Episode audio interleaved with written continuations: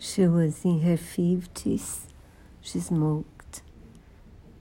She had a stomach ache for a few months now. Sometimes she vomited. And she lost almost 10 kilos in the last three months.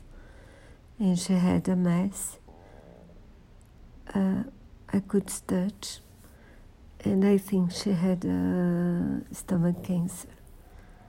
And this is uh, an alert for everybody. If you lose weight with no motive at all, go to a doctor in order to try to find out what's happening. And I hope she'll get better. And should that should be taken care of.